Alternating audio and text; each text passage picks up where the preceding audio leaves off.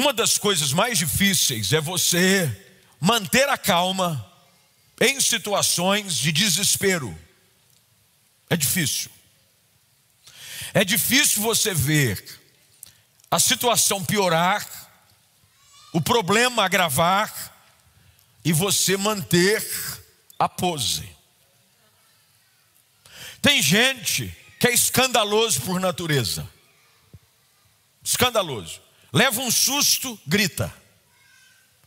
Qualquer situação gera uma situação de reação absurda.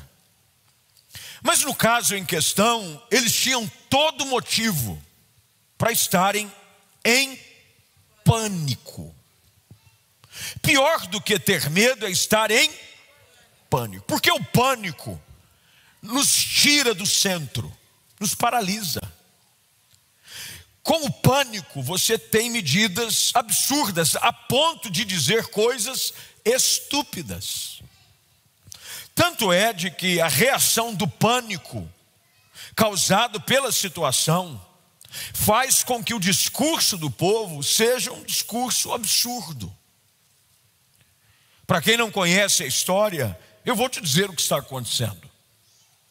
Depois de um tempo de escravidão longo, o povo finalmente sai do Egito, sob a liderança de Moisés, depois de Deus ter enviado as dez pragas, o coração de Faraó finalmente permite com que o povo saia, e o povo vai em direção à terra prometida.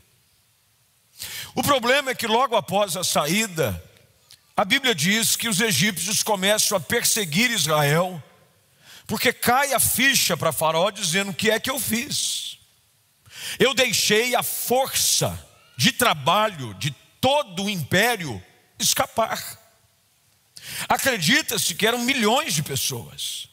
Não consegue-se, por mais que as pessoas busquem buscar números exatos, afirmar quantas pessoas saíram na peregrinação do Egito a terra prometida. Mas alguns chegam a ponto de afirmar que era de um milhão e meio a dois milhões de pessoas. Toda a força braçal, eles é quem construíam.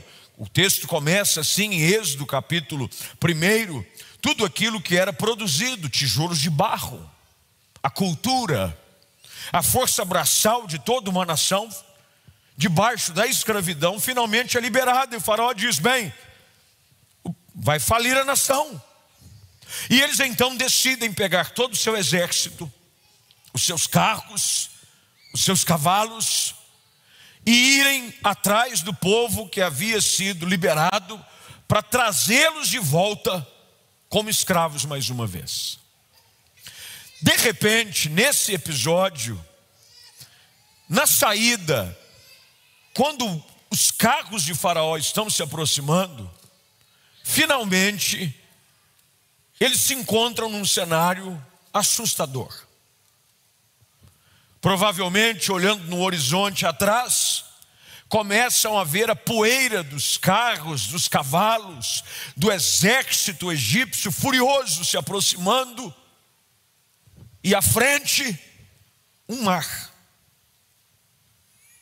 Não havia barcos, não havia nenhum recurso não havia sequer um caiaque ou uma canoa. E se veem encurralados. E em pânico, eles dizem: estamos perdidos.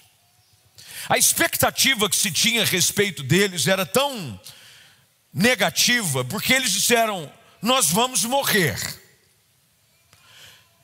Era melhor ter morrido no Egito, porque lá pelo menos tinha sepultura ou morrer no deserto, mas que morrer, nós vamos. E num cenário desse, algumas histórias e lições nos são ensinadas, em particular pela figura desse líder fantástico que é Moisés. Moisés, ele incorpora características de liderança que não são mais encontradas em nenhuma outra figura bíblica, em todas as Escrituras. Moisés é até hoje reconhecido como grande líder que Israel já teve. E diante de um cenário de pânico, é necessário que alguém tenha uma atitude sensata para trazer de novo paz e bom senso ao ambiente. Num lugar onde todos entram em pânico e se desesperam, não há esperança. É por isso que se espera do líder um pouco de bom senso. É por isso que numa casa precisa ter alguém num momento de crise da família, num momento de dificuldade, de desemprego, numa notícia contrária que chega, é necessário você encontrar dentro de casa ou próximo de casa, num amigo ou num familiar, alguém que consiga pensar direito e não ser conduzido pelas situações presentes. A Bíblia diz que eles agora dirigem a palavra a Moisés, o verso de número 11 em diante diz que eles disseram: Por que você nos trouxe aqui para morrer? Veja só, não havia nenhuma esperança de vida para eles. Nós vamos morrer. O pânico tomou conta deles.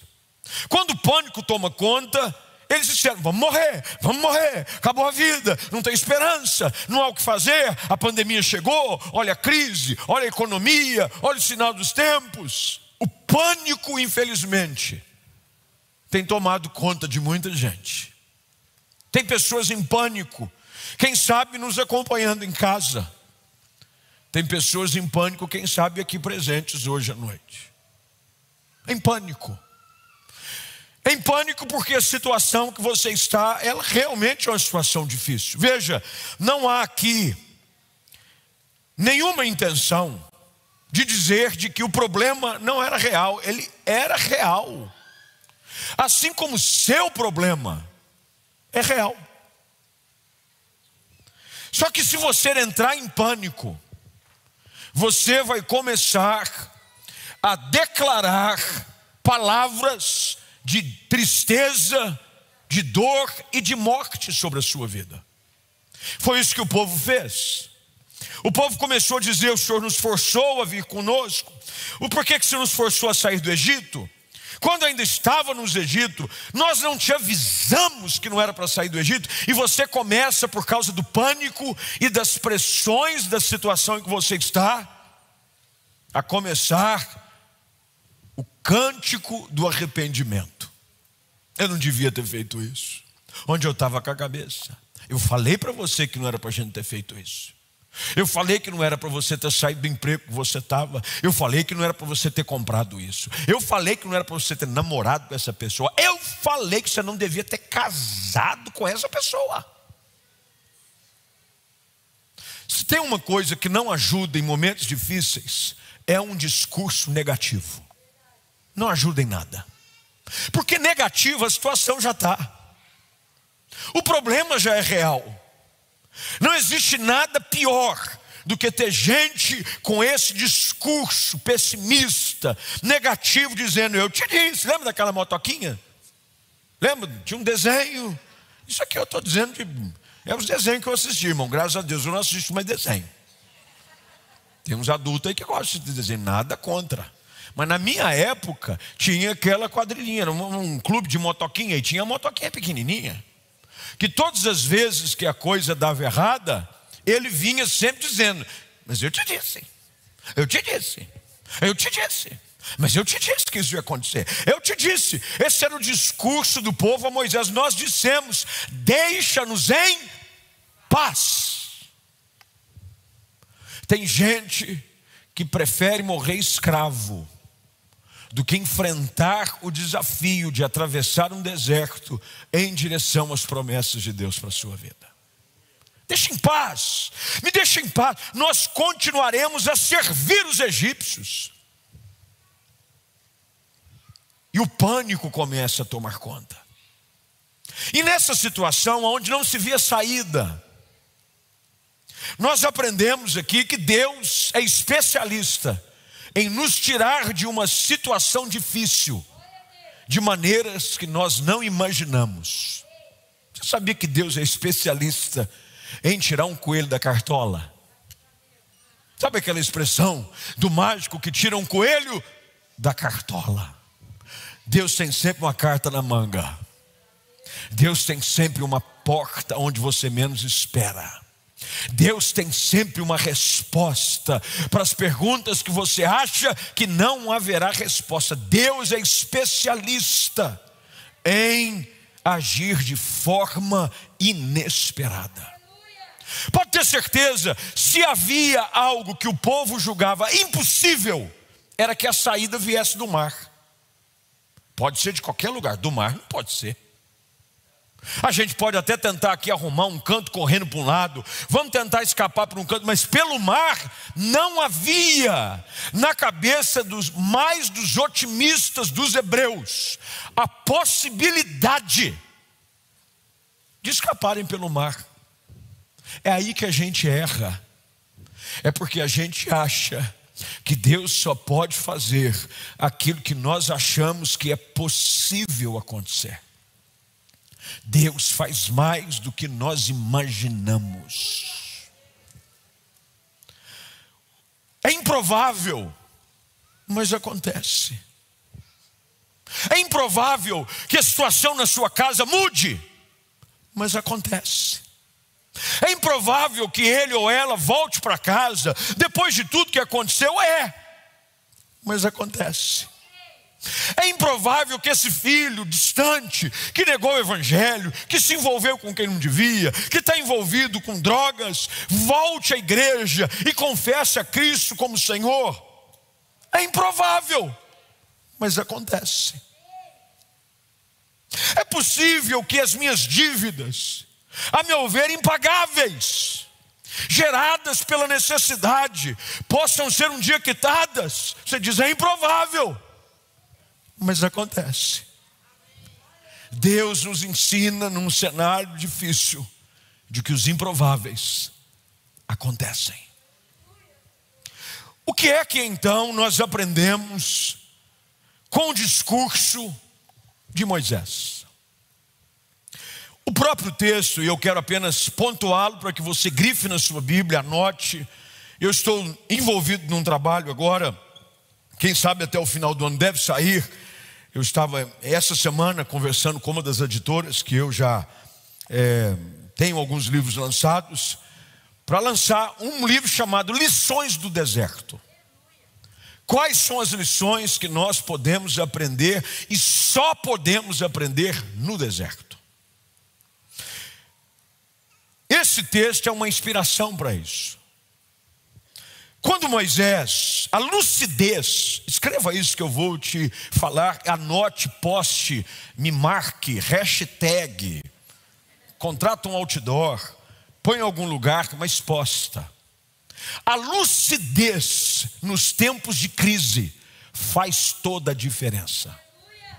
A luz, manter a lucidez nos tempos de crise faz toda a diferença. Você já viu, eu estou citando agora. A gente orou aqui pelos afegãos, pendurados em rodas de avião, na fuzilagem de um avião. O pânico os fez tomar medidas desesperadoras. Mas tomar medidas desesperadoras no meio do pânico não resolve o problema. A lucidez é que faz a diferença. Tem que ter alguém para chegar e dizer: não é bem assim. Calma. Eu sei que dá vontade de você bater em quem te pede calma, quando você está nervoso. Não manda eu ficar calmo. Você já fez isso com alguém? Não manda eu ficar calmo. Porque se você mandar eu ficar calmo, aí é que eu fico mais irritado ainda. E você tem piti. Você tem um piti. Mas Moisés, acusado, porque olha só, Moisés estava sendo acusado, o povo se levantando contra ele. Quem você? Você mandou a gente sair de lá. Nós não, eu falei, deixa a gente em paz.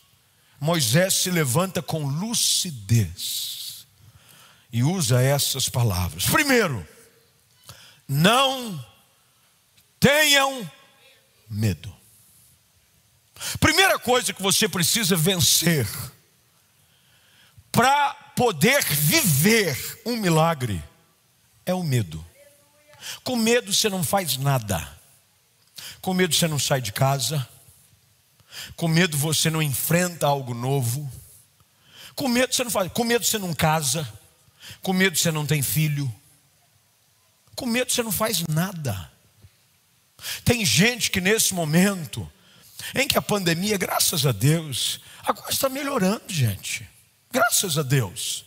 É óbvio, tem uma variante nova aí, que o pessoal está falando, é mais contagiosa, mas os números estão nos mostrando que a coisa está caminhando. A vacina tem chegado ao braço de muita gente. Está melhorando. Mas nesse período da pandemia, teve gente que o medo trancou ela dentro de casa e ela não sai desde março de 2020. Eu conheço gente que não pisou na rua desde março de 2020, parou de viver, morreu e já não sabe. Ele está com medo que a pandemia o matasse, só que ele já morreu desde março de 2020. Porque quem decide não viver já escolheu morrer. Olha que profundo isso, meu Deus do céu. Até eu fiquei, me senti agora um Fernando Pessoa. Aprofundo isso. Anota aí alguém, gostei dessa aí. Você já escolheu morrer, porque o medo te paralisa. Tem gente que tem medo. Eu conheço gente que nunca dirigiu porque tem medo. Eu tenho medo de bater. Você só vai saber se vai bater se você dirigir. Vai na fé. Quem nunca bateu, que atira a primeira pedra. Eu nunca bati. Meu irmão, das duas, uma, se eu nunca dirigiu, é mentiroso tem jeito. Por mais que você se considere um exímio motorista, quanto mais tempo na rua você está, mais chances de baterem, de você bater, ou baterem em você tem. Bateram no meu carro, no estacionamento do hotel, de um congresso de pastores. Olha só que coisa, estava lá estacionado. Um filisteu passou lá, estacionou o carro do lado, bateu no. foi embora. Eu só vi depois. Medo, tem gente que tem medo de dirigir, medo de se relacionar. Ah, eu tenho medo de não dar certo. Se você continuar com esse espírito, pode ter certeza, não vai dar certo. Medo. O que, que Moisés diz para eles? Não tenham medo. Calma, gente. calma. Ei. Você já viu esse pessoal agora? Cheio de vídeo, de meme de gente tomando vacina. Porque tem gente que tem paura de injeção. E começa. Já deu, já deu injeção. E às vezes é uns marmanjão, hein? Eu não vi nenhum vídeo de vexame na vacinação de mulher. Eu só vejo dos machão. Uns caras vai, camisa do time. Normalmente é daquele time. Você pense o time que você quiser. Isso aí é fruto da sua imaginação. Bota aquele, eles jogam hoje, é só uma dica. É, bota, muita gente joga hoje, gente. Vocês estão tá vendo? É como vocês são?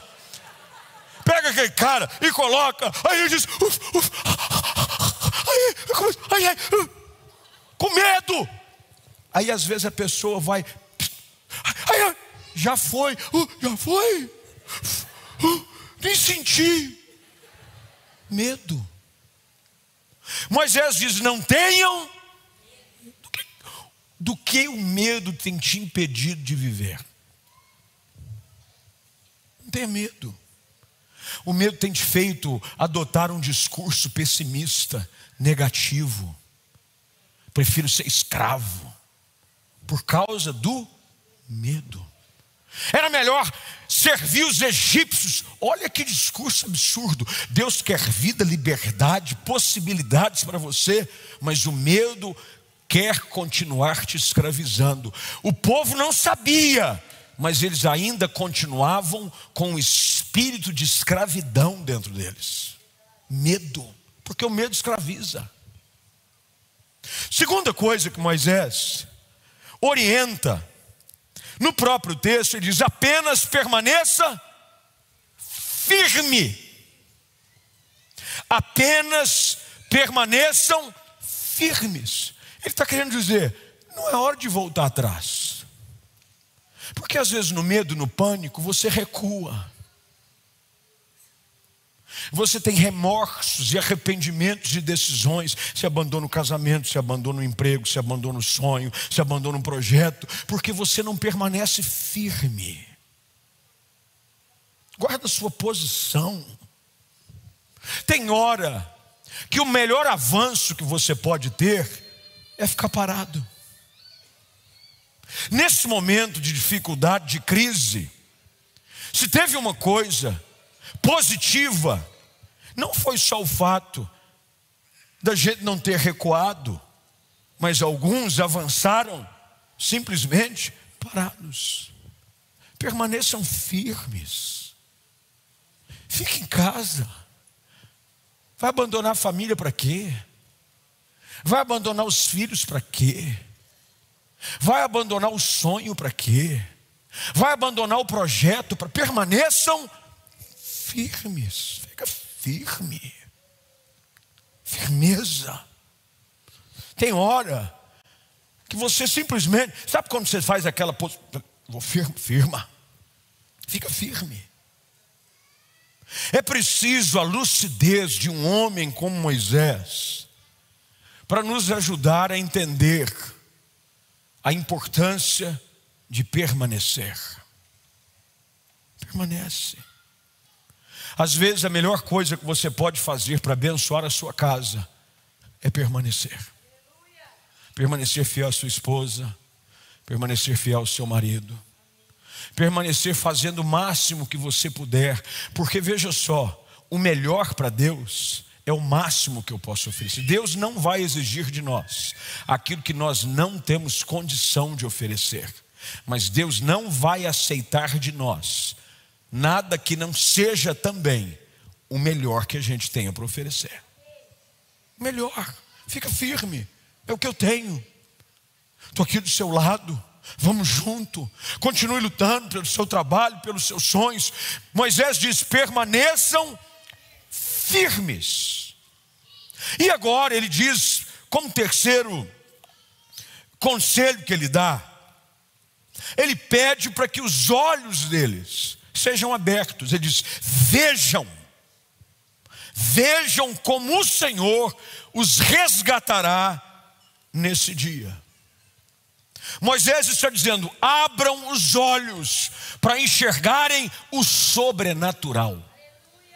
Você tem que abrir os olhos para ver a ação de Deus na sua vida. Eu creio que Deus vai agir nesse negócio. Nós oramos aqui, oramos pelos afegãos, oramos pelos haitianos. Tem gente sofrendo, não é só em outros países do mundo, tem gente sofrendo, às vezes, em bairros da cidade.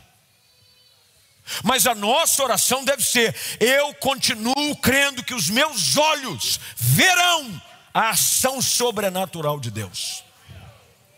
É o que Moisés está dizendo: vejam o livramento, o resgate que Deus vos dará neste dia. Se prepara, você precisa ter palavras que gerem expectativa de milagre no coração das pessoas. Creia que Deus vai agir. Mas o diagnóstico diz que não tem jeito, mas creia que Deus vai agir. Abra os seus olhos, comece a crer porque se você não quiser enxergar, nem se tiver na sua frente, você vai conseguir ver. Você já tentou procurar coisa na gaveta de casa? Homens têm essa dificuldade. Quando a mulher diz assim: Bem, você viu o alicate de cortar unha? Trim, cortador de unha. Está na gaveta ali da sala, amor. Não está. Tá, eu usei, hoje de manhã não tá. Já olhei três vezes. O homem tem um problema com esse negócio. Ele não enxerga. Ele olha e fala: tem, tem uma coisa errada. Ele não enxerga, ele não enxerga, ele não enxerga. Ele diz: amor, foi eu que pus. Se eu achar, se eu for aí, você vai ver. Aí você já começa a tremer. Meu Deus do céu, revela onde é que está esse cortador de unha. E quase que de uma maneira espiritualmente inexplicável, elas vão na gaveta e nem olham para a gaveta. Elas puxam a gaveta, põem a mão sem olhar. E puxa. Está aqui. Às vezes nós sofremos desse mal que os homens sofrem na nossa vida espiritual. Está diante de nós e nós não conseguimos ver. Moisés diz: abra os olhos para o sobrenatural. Vejam como o Senhor os resgatará nesse dia. Você não pode deixar de acreditar que Deus poderá te ajudar ainda hoje. Olhe, olhe, olhe como quem está procurando, querendo achar. Olhe, olhe, eu vou ver, eu vou ver, eu vou ver. Já viu aquelas brincadeiras? Que, brincadeira boba, mas ela é antiga. Fusca azul, Fusca amarelo, coque na cabeça. Aí a pessoa sai, normalmente com criança era assim. Quem vê um Fusca azul, coque. Fusca azul, tá. Aí a pessoa fica andando, olhando pela janela, procurando. Porque ela está doida, não é para achar o Fusca azul, é para dar um coque na cabeça do outro. Porque a brincadeira, o gostoso da brincadeira não é achar o Fusca azul, é dar o cascudo.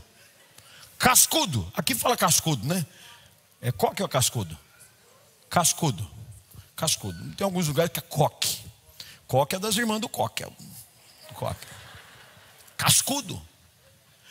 Quando você quer enxergar, você vê.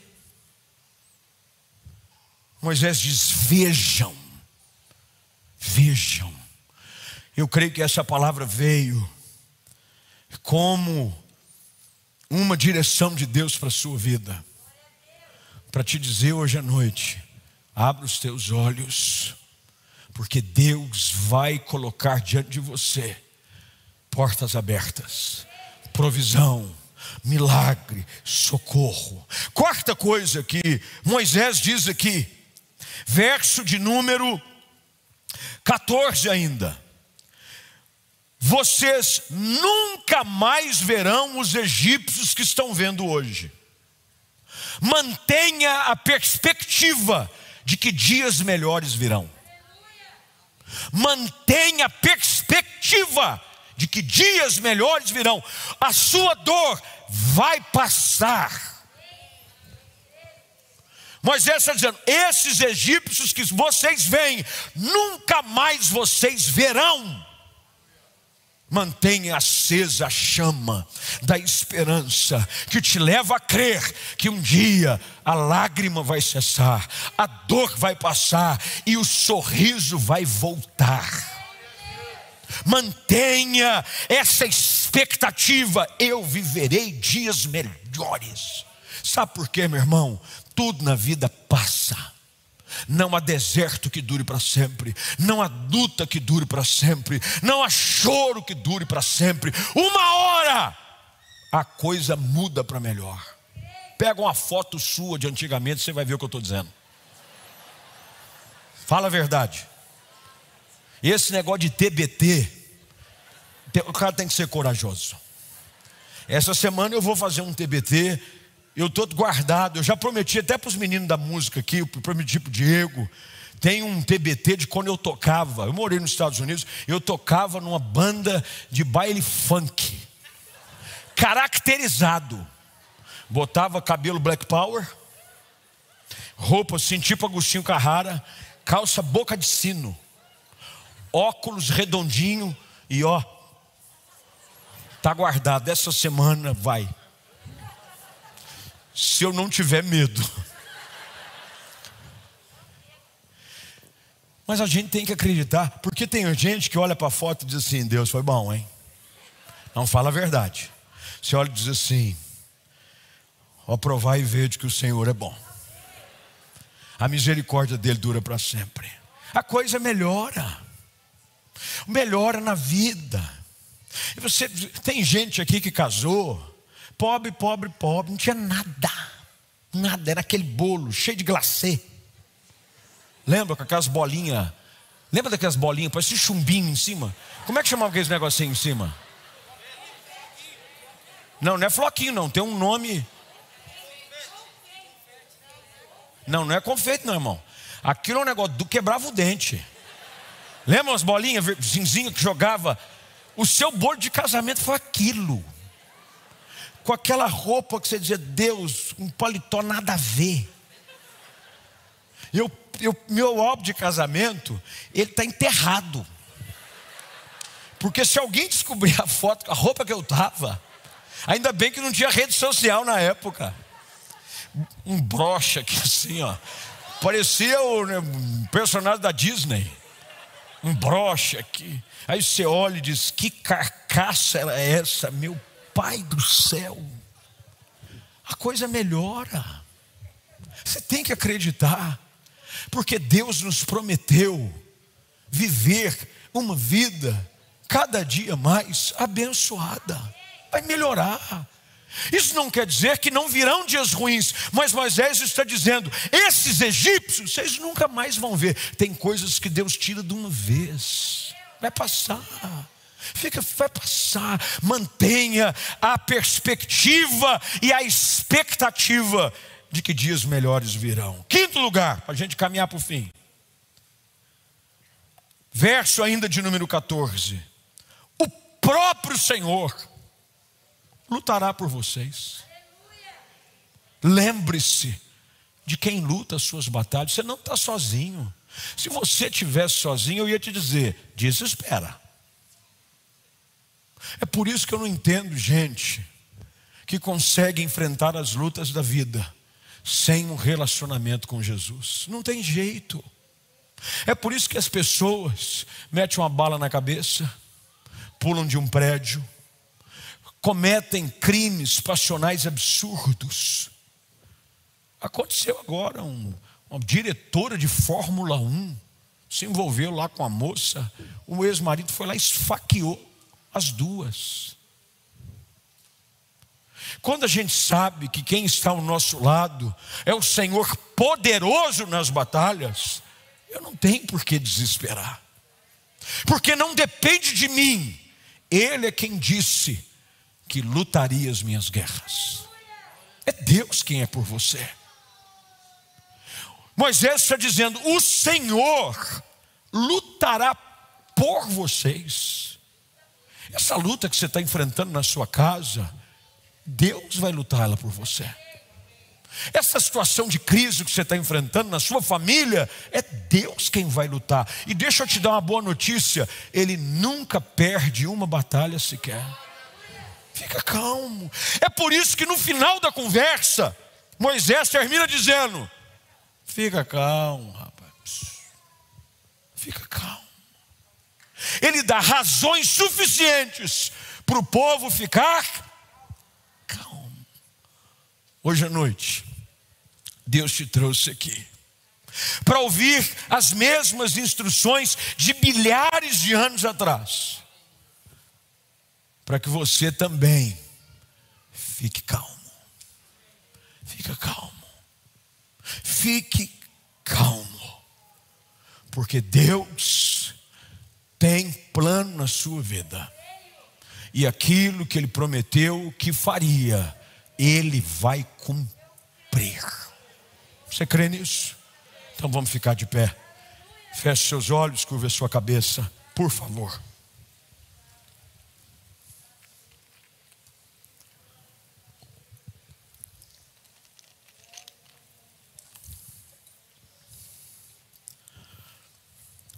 Talvez você tenha chegado aqui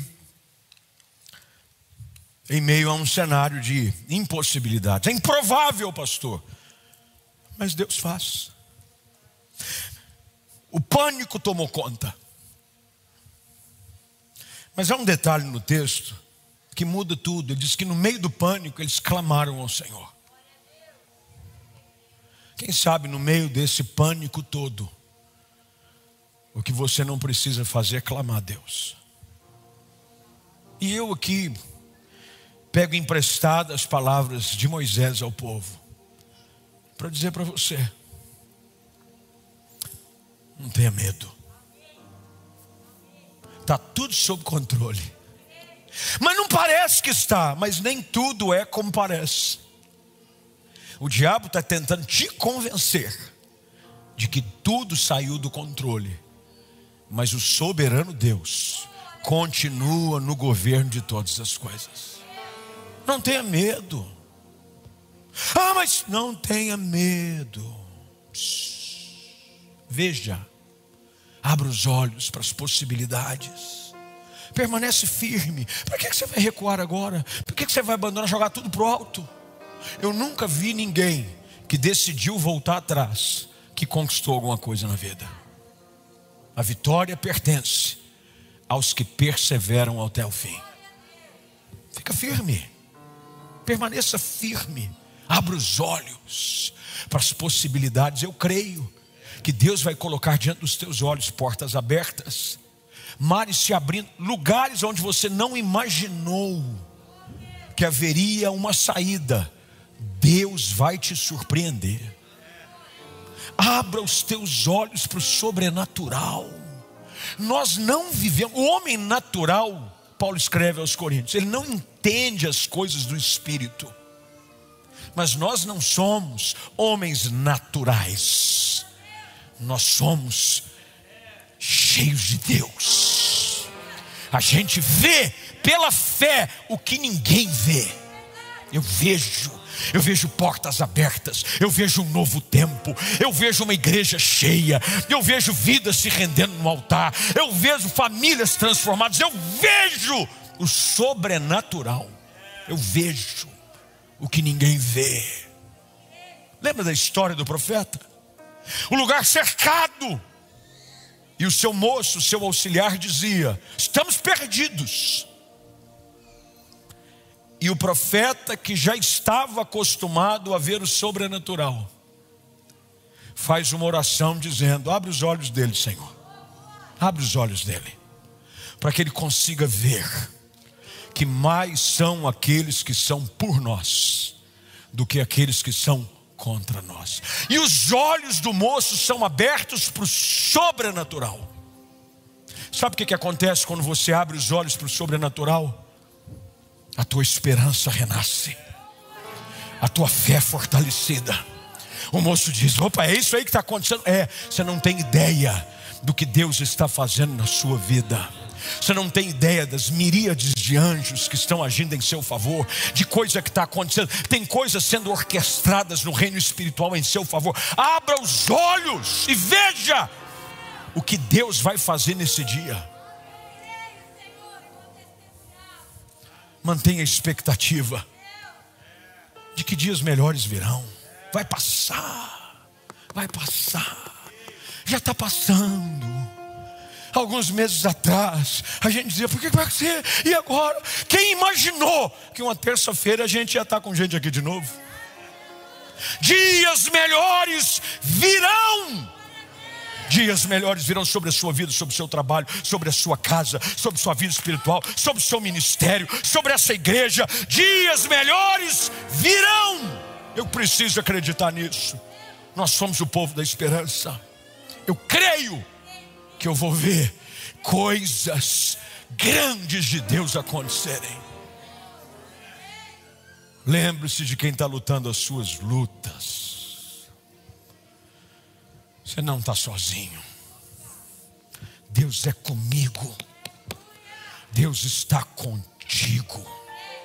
Todas as vezes que você sair para trabalhar, que você enfrentar as dificuldades, que você for fazer um tratamento contra um câncer, contra uma doença, contra a Covid, quando você for visitar alguém no hospital, entre na batalha, sabendo que o teu general é Cristo. Você não está sozinho.